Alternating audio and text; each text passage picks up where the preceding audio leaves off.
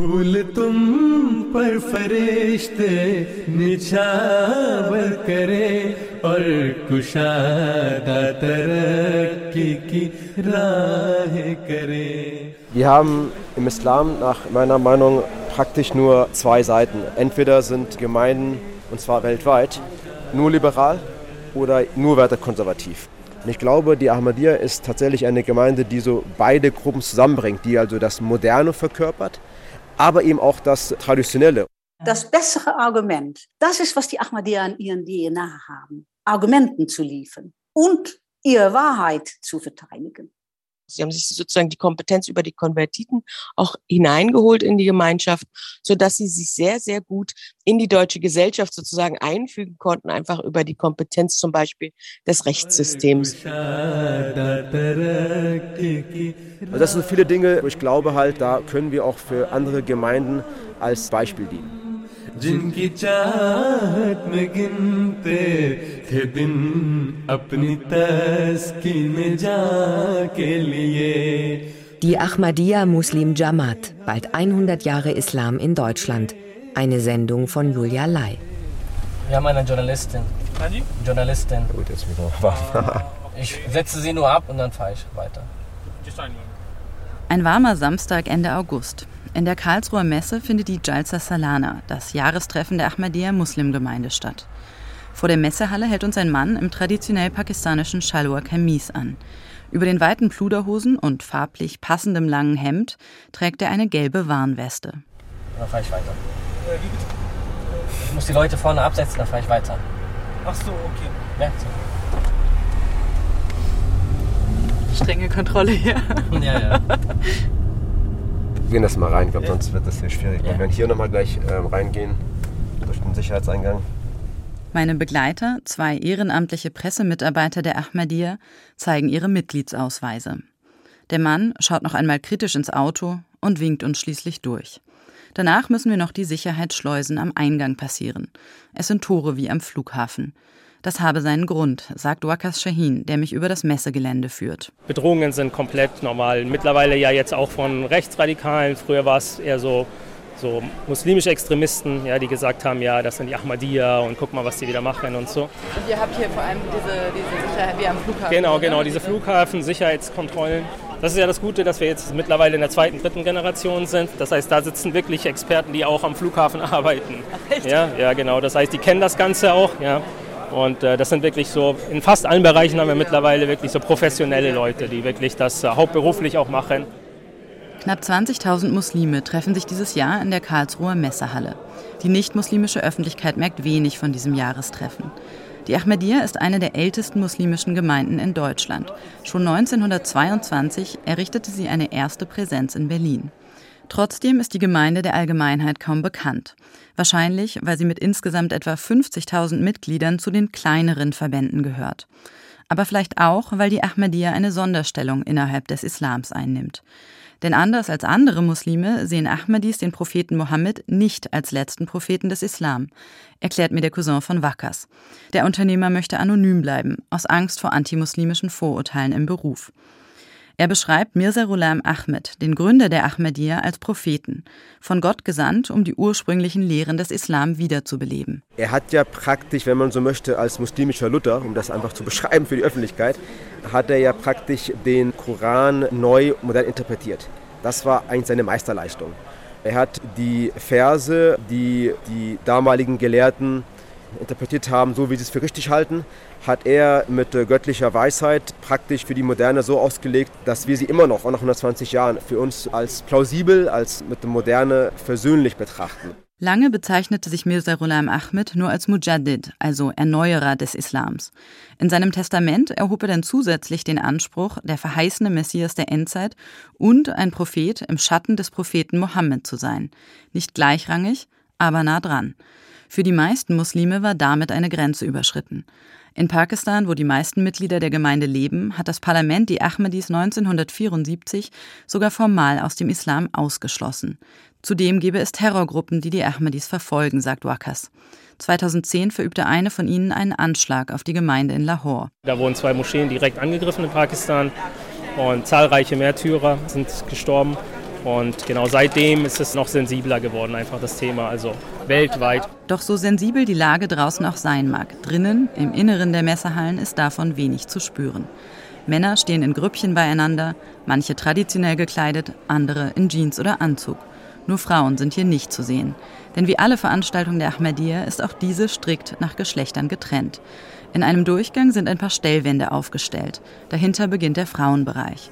Aufbau und Programm sind auf beiden Seiten etwa gleich. Im Ausstellungsbereich der Männerseite stellen sich die diversen Abteilungen der Gemeinde vor. Am Bücherstand kann man Schriften des Gründers und den Koran in mehreren Sprachen kaufen.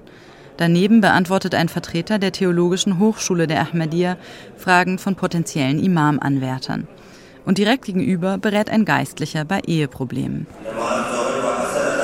Jetzt wird gleich das Mittags-, Nachmittagsgebet zusammengelegt. Der Aufruf zum Nachmittagsgebet unterbricht die Gespräche. Die Jalsa soll auch Gelegenheit bieten, sich weiterzubilden und spirituell aufzutanken. In einer zweiten Halle findet das Programm statt. Tausende Männer haben hier Platz. Sie sitzen auf Teppichen oder auf Plastikstühlen. An der Wand prangt der Slogan der Ahmadiyya. Liebe für alle, Hass für keinen. بسم الله الرحمن الرحيم.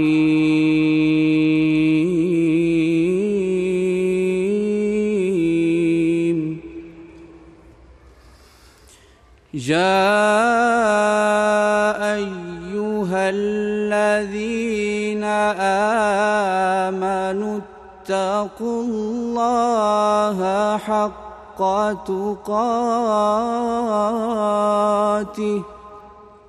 Auf der Bühne und über mehrere große Bildschirme verfolgen die Männer das Programm. Es gibt Koranrezitationen, Gedichte und religiöse Gesänge, aber auch Vorträge, etwa zum Leben des Propheten Mohammed oder zur Situation in Pakistan. Höhepunkt ist die Ansprache des derzeitigen Kalifen, des spirituellen Oberhaupts der Gemeinde. Wegen Corona wird er diesmal aus London zugeschaltet. Die vollen Hallen, das durchgetaktete Programm, die aufwendige Logistik. All das lässt leicht vergessen, dass die Ahmadiyya trotz allem eine Nischengemeinschaft ist, zahlenmäßig und theologisch.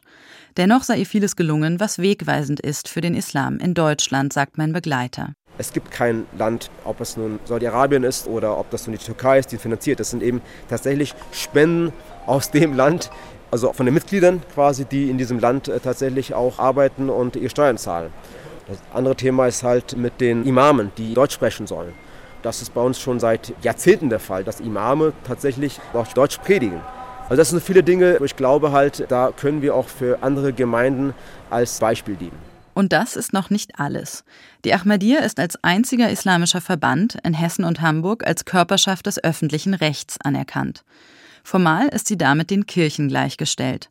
In Hessen gestaltet sie zusammen mit dem größten muslimischen Verband, der türkischen DITIB, den islamischen Religionsunterricht an Schulen. Wie kommt es, dass gerade der kleinen Ahmadiyya all das gelingt? Eine Antwort dürfte darin liegen, dass die Ahmadiyya schon so lange hier ist, sagt die Islamwissenschaftlerin Riem Spielhaus.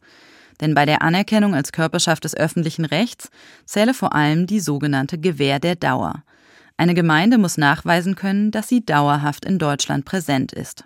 Und da hat die Ahmadiyya Muslim Jamaat einfach sozusagen den Vorteil, dass sie ganz klar bereits in der Zeit zwischen den beiden großen Weltkriegen in Deutschland sich etabliert hat. Das heißt, dass Juristinnen und Juristen davon ausgehen konnten, dass sie auch zukünftig noch in Deutschland präsent sein würden, weil sie nicht im Kontext von Gastarbeiteranwerbeverfahren nach Deutschland gekommen sind. Paradoxerweise habe womöglich auch ihr Status als Minderheit der Ahmadiyya, kurz AMJ, geholfen, weil dadurch klar ist, dass sie politisch unabhängig ist. Anders als etwa die DITIB, die eng mit dem türkischen Staat verbunden ist.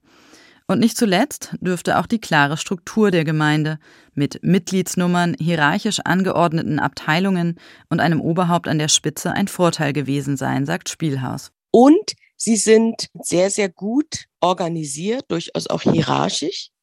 Und damit unterscheiden sie sich sehr stark von anderen Organisationen. Das ist im Prinzip dann ziemlich kirchenähnlich beziehungsweise Katholizismus ähnlich das ist etwas, was die deutsche Verwaltung kennt und erwartet bei einer Religionsgemeinschaft.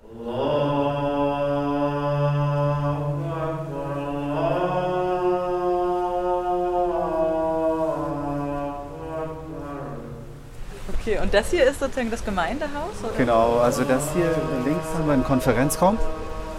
Dann äh, ist da eine Teeküche, ein Büro des Imams, dann eine Bücherei, und jetzt da oben ist eine Gästewohnung und dann die Wohnung des Imams. Dann haben wir halt den Spielplatz dort. Einfache, klare Formen, hellgrauer Stein, eine schlichte Kuppel, ein niedriges Minarett. Die Khadija-Moschee fügt sich ein in die kleinbürgerliche Siedlung in Berlin-Heinersdorf, in der sie steht. 2008 wurde sie eröffnet, als erste von außen erkennbare Moschee in Ostdeutschland.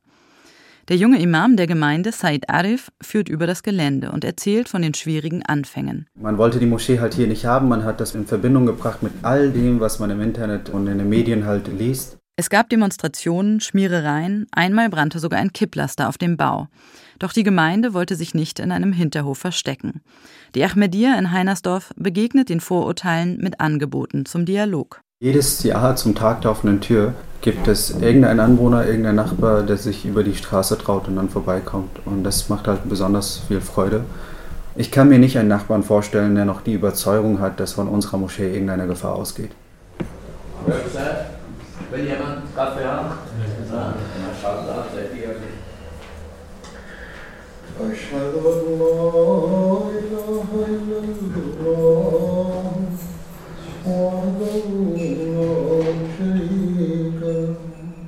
In einem hellen Raum im Gemeindehaus sitzen etwa zehn Männer zusammen. Über den Ahmadiyya-eigenen Fernsehkanal MTA verfolgen sie eine Ansprache des Kalifen. Kaffee und Kekse werden rumgereicht. Die meisten der Männer haben pakistanische Wurzeln. Aber mehrere sind auch offensichtlich deutschstämmig. Sie sind konvertiert. Einer von ihnen ist der Fotograf Michael Unger. Seit er sein Bayat, das treue Gelübde gegenüber dem Kalifen, abgelegt hat, nennt er sich zusätzlich Kasim. Ihm habe an der Gemeinde gefallen, dass sie ihn so offen empfangen hat, sagt er. Und dass es keinen Druck gibt, dass es keinen Zwang in dem gibt, dass man sagt, ja, man muss erstmal irgendwie dazugehören. Später habe ihn die Friedfertigkeit der Ahmadis beeindruckt, sagt Unger. Vor allem, als er mit einer Delegation nach Pakistan reiste. Es war 2010, kurz nach den verheerenden Anschlägen auf zwei Moscheen. Da ist der Bruder ermordet worden, der Vater, der Onkel. Und was mich am meisten überrascht, ist diese unglaubliche Friedfertigkeit, auch in dieser Situation. Da ist kein Aufbegehren gewesen, da ist kein Rachegefühle. Da kriegt diese Losung Frieden für alle, Hass für keinen nochmal eine komplett besondere Bedeutung. Auf einem Ständer in einer Ecke des Raumes liegen Broschüren aus. Sie tragen Titel wie Der Islam und die Freiheit des Gewissens oder Islam und Menschenrechte. Auf anderen, in Schwarz-Rot-Gold, steht Muslime für Loyalität zu Deutschland oder Wir sind alle Deutschland. Sicherlich macht auch das die Ahmadiyya für Konvertiten so attraktiv, dass viele Ahmadis hochgebildet sind und ihre Überzeugungen entsprechend gut erklären können. Und auch sonst weiß die Bewegung sich zu präsentieren. Als friedfertig, spirituell, intellektuell und betont loyal zu Deutschland. All das habe viel mit der Gründungsgeschichte zu tun, sagt die Religionshistorikerin Chedin Jonker. Sie forscht am Erlanger Zentrum für Islam und Recht in Europa zur Ahmadiyya. Über Zoom nimmt sie mich zurück ins Indien der 1880er Jahre. Die Briten hatten das Land gerade zur Kronkolonie erklärt. Und hinter den Kolonialverwalter liefen gleich die Missionare. Alle Religionsgemeinschaften in Indien standen Kopf, weil Sie wurden missioniert. Ihnen wurde gesagt, dass ihren Kulturen, ihren Werten nicht in Ordnung waren. Mussten sich anders kleiden, anders sprechen, ihr Religionsunterricht anders machen und es entstand Protest. Und Ahmadiyya ist darin einzuordnen. Der spätere Gründer der Ahmadiyya formulierte diesen Protest besonders gekonnt. In tagelangen Wortgefechten legte er sich mit den christlichen Missionaren an oft auf offener Straße, vor hunderten Zuschauern. Das ist, was die Ahmadiyya in ihren DNA haben. Argumenten zu liefern und ihre Wahrheit zu verteidigen. Mirza Ahmed kam schließlich auf die originelle Idee, die Missionare zu beobachten, die Fehler, die sie machten, aufzuschreiben, zu analysieren und daraus zu lernen. Ab 1913 begann die Ahmadiyya dann selbst, Missionare in alle Welt zu entsenden. In dem Moment, dass sie es kopierten, wurde es etwas anderes in ihren Händen. Der Kontext war natürlich auch eine andere, weil wenn eine Kolonialverwaltung die Missionare vorneweg schickt, um die Leute gefügig zu machen, ist das ganz anders als das gut gebildete, Intellektuelle nach Europa kommen und sagen, wollt ihr nicht mal hören, wie wir darüber denken? Diese Ursprünge unterscheiden die Ahmadiyya wesentlich von anderen muslimischen Gemeinschaften in Deutschland, sagt die Islamwissenschaftlerin Riem Spielhaus. Sie entstand nicht im Gastarbeitermilieu, sondern als Bewegung von Intellektuellen. Und die damals noch junge religiöse Bewegung zog von Anfang an viele Konvertiten an. Sie haben sich sozusagen die Kompetenz über die Konvertiten auch hineingeholt in die Gemeinschaft, denen sie auch eine wichtige Rolle in der Hierarchie der eigenen Organisation gegeben haben, so dass sie sich sehr, sehr gut in die deutsche Gesellschaft sozusagen einfügen konnten, einfach über die Kompetenz zum Beispiel des Rechtssystems.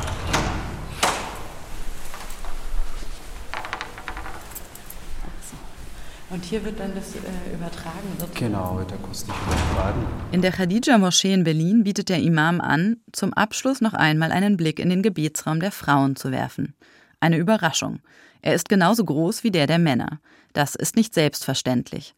In vielen Moscheen in Deutschland gibt es bis heute gar keine Frauenbereiche oder nur kleine. Die Khadija-Moschee ist allerdings auch sonst keine normale Moschee. Sie ist, wenn man so will, ein feministisches Vorzeigeprojekt der Gemeinde. Sie wurde von einer Ahmedi-Architektin entworfen und ausschließlich von den Frauen der Gemeinde finanziert. Grundsätzlich gebe es in Ahmadi-Moscheen aber immer Platz für Frauen, betont der Imam. Wobei das halt von Moschee zu Moschee sehr unterschiedlich ist. Mal sind die Männer oben, die Frauen unten, mal umgekehrt, mal ist man auf einer Ebene mit einer Trennwand. Kommt einfach auf die Ressourcen drauf an. Allerdings, im Fall von komplett getrennten Räumen, wie hier in Berlin, können die Frauen das Gebet und die Predigt nur über den Bildschirm verfolgen. Fragen, etwa bei Veranstaltungen, nur per Audioschalte stellen. Diese Ambivalenz ist typisch für die Ahmadiyya in Geschlechterfragen. Einerseits betont die Gemeinde gerne, dass Frauen und Männer vor Gott gleich viel wert seien und dass Ahmadi-Frauen überdurchschnittlich gut ausgebildet sind. Lange war es in Deutschland sogar so, dass mehr Frauen in der Gemeinde studierten als Männer. Andererseits gibt es nicht wenige Stimmen, die diese Darstellung in Frage stellen. Etwa eine Ex-Ahmadi-Frau, die unter Pseudonym für das Online-Portal Heise schreibt.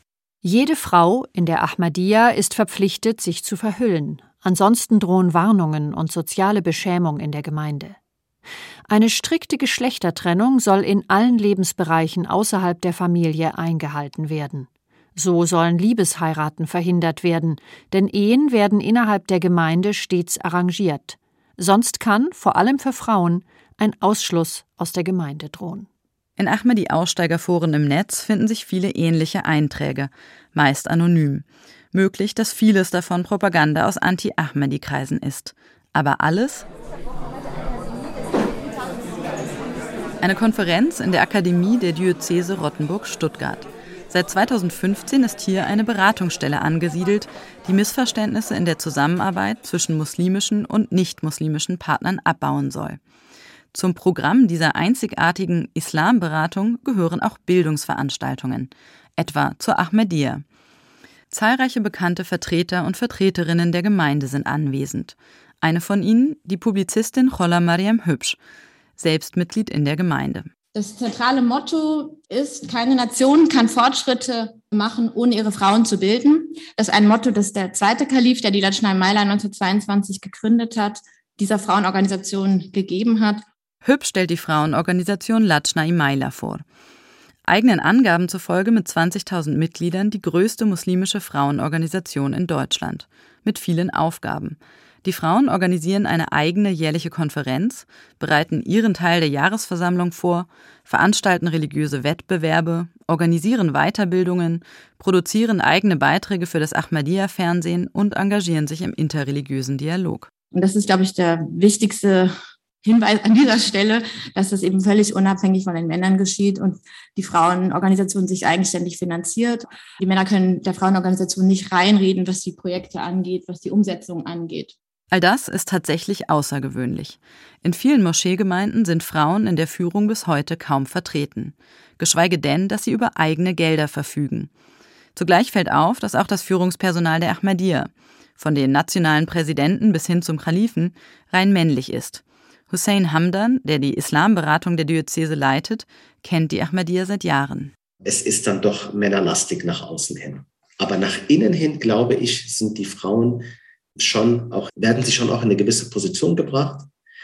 weil, und das ist vielleicht auch so ein bisschen Minderheitendenken, man braucht auch starke Frauen, man braucht gebildete Frauen, um so eine Bewegung am Leben zu erhalten. In eine gewisse Position gebracht. Die Formulierung deutet an, was manche als ein Problem der Ahmadiyya sehen, dass Veränderung fast nur von oben kommen kann. Vom Kalifen, dem gewählten Nachfolger des Gründers. Er gilt als von Gott recht geleitet, ist in theologischen Fragen die zentrale Autorität. Das kann ein Vorteil sein, sagt die Islamwissenschaftlerin Riem Spielhaus, oder ein Nachteil. Die große Frage ist eigentlich, wie diese Person sich positioniert. In einer zentralen Position hat man natürlich die Möglichkeit, stark durchzugreifen in die eine oder in die andere Richtung. Oder man kann nicht durchgreifen und auch damit eine Richtung vorgeben. Im Dezember 2021 erhob eine nahe Verwandte des Kalifen schwere Vorwürfe. Ihr eigener Vater und zwei andere Ahmadi-Männer, einer davon ein Schwager des Kalifen, sollen sie wiederholt vergewaltigt haben. Auf Social Media machte ein Mitschnitt von einem Telefonat die Runde. Die junge Frau fleht darin den Kalifen an, der Sache intern weiter nachzugehen. Doch der legt ihr immer wieder nahe, die Vorwürfe fallen zu lassen argumentiert, ihm seien die Hände gebunden, auch mit dem Verweis auf die islamische Tradition. Was manche Kritiker als Versuch werteten, die junge Frau mit Hilfe der eigenen religiösen Autorität zum Schweigen zu bringen. Inzwischen ermittelt die Londoner Polizei. Die Gemeinde selbst gibt an, zu kooperieren. Die Publizistin Chola Mariam Hübsch sieht kein strukturelles Problem, sondern eher einen Einzelfall. Zu behaupten, das würde irgendwie äh, insgesamt strukturell wäre jetzt ein Phänomen aufgedeckt worden. Ich glaube, das ist falsch. Das, äh, sieht man auch daran, dass im Anschluss, obwohl das Ganze jetzt schon auch viele Monate her ist, es eben nicht wie bei vergleichbaren Fällen, die berechtigterweise zu, für einen Skandal gesorgt haben, es hat nicht zu einer Welle von Betroffenen oder Opfern geführt, die sich irgendwie geäußert hätten sondern das ist nur eine Aussage von einer Person geblieben und es gab danach keine weiteren Betroffenen, die sich irgendwie angeschlossen hätten. Und deswegen muss man jetzt erstmal abwarten, was die Untersuchungen ergeben. Also es gibt da noch keine offizielle Stellungnahme und es ist, glaube ich, sehr gut, dass das Ganze jetzt ausführlich und gründlich untersucht wird, dass es auch bei der lokalen Polizei ist. Dann wieder gibt es Geschlechterfragen, bei denen die Ahmadiyya geradezu ungewöhnlich offen ist. In der Pause der Konferenz in Stuttgart komme ich mit Abdullah Uwe Wageshauser ins Gespräch. Seit 40 Jahren Vorsitzender der Ahmadiyya in Deutschland. Er erzählt, dass es in der Gemeinde schon vor vielen Jahren eine Geschlechtsanpassung gab. Ein zuvor als Mann wahrgenommener Ahmadi wurde nun auch äußerlich zur Frau und als solche schließlich auch akzeptiert. Das sieht der Islam als eine ganz normale Entwicklung die dann auch unterstützt werden muss. Ne? Dann müssen solche Personen auch dann auch die Hilfe der Gemeinde bekommen und sowas.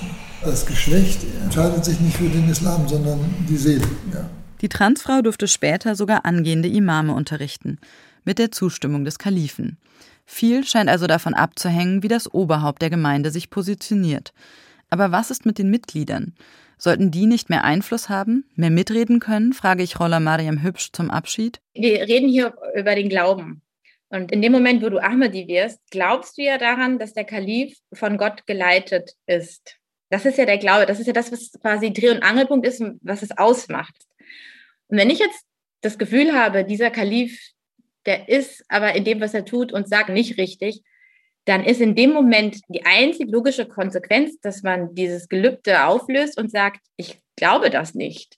Und dann würde man die Gemeinde verlassen. Also das sind die beiden klaren Wege.